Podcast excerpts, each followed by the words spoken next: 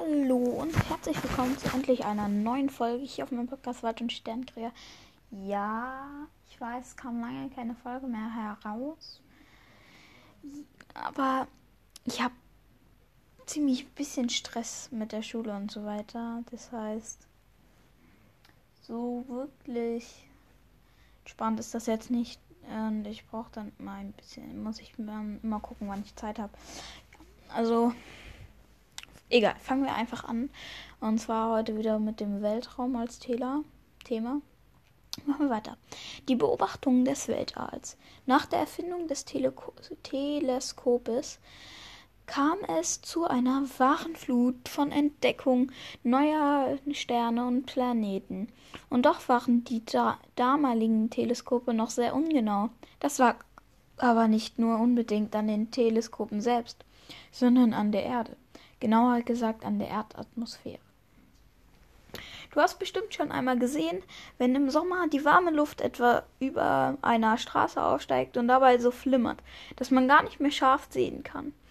Dasselbe, dasselbe passiert in der Erdatmosphäre andauernd. Deshalb flimmern auch die Sterne, wenn man sie mit bloßem Auge anschaut. Mit einem Teleskop kann man die Sterne zwar viel besser sehen, das Flimmern könnte sie aber auch nicht ausschalten. Könnte sie aber auch nicht ausschalten. Können. Das Flimmern können sie aber auch nicht ausschalten. So waren die ersten Beobachtungen der Sterne mit Teleskopen gemessen an, an, den heutigen Möglichkeiten noch ziemlich ungenau. Außerdem gab es das Problem, dass man auch mit den ersten Teleskopen nicht durch die Wolken schauen und die Sterne deshalb nur in klaren Nächten beobachten konnte. Und um diese, Tele diese Probleme zu verringern, hat man die Teleskope nach und nach auf, auf die Gipfel von besonders hohen Bergen verlegt. Hier ist das Flimmern viel weniger und es gibt auch viel weniger Wolken. Außerdem wird man hier nicht so stark vom fremden Licht gestört wie etwa in unseren künstlich beleuchteten Großstädten. Die besten Teleskope sind wie das berühmte Weltraumteleskop Hubble, heute allerdings in Satelliten eingebaut und umkreisen die Erde. Diese künstlichen Augen bieten den besten Blick auf die Sterne und in die, in die unendlichen Tiefen des Universums. Dabei können sie nicht mehr nur sichtbares Licht erkennen, sondern alle Arten elektromagnetischer Strahlung. Was das ist, wirst du noch sehen und sogar Wellen in Zeit und Raum. Spezialwissen: der Doppel der Doppler-Effekt. Hm?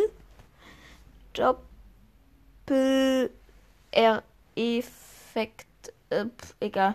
Aber woran kann man etwa erkennen, ob und wie schnell ein Million von Lichtjahren, also unfassbar weit entfernter Stern, um seine eigene Achse rotiert oder ob, ob er sich auf uns zu oder von uns wegbewegt? Hier hilft uns eine Sache, die den schönen Namen Doppler-Effekt trägt. Der Doppler-Effekt verdoppelt auch aber nichts, sondern trägt seinen Namen nach dem österreichischen Mathematiker und Physiker Christian Doppler, der in 1842 entdeckte, der ihn in 1842 entdeckte. Hm?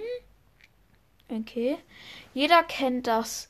Wenn etwa ein Krankenwagen schnell näher kommt, ist der Ton seiner Sirene höher, als wenn er vorbeigefahren ist und sich entfernt. Das liegt daran, dass sich die Schallwellen verändern. Wenn sich ihre Quelle bewegt, aber das gilt auch für genau, wenn sich ihre Stelle bewegt. Punkt. Aber wenn, aber das gilt genauso für Lichtquellen.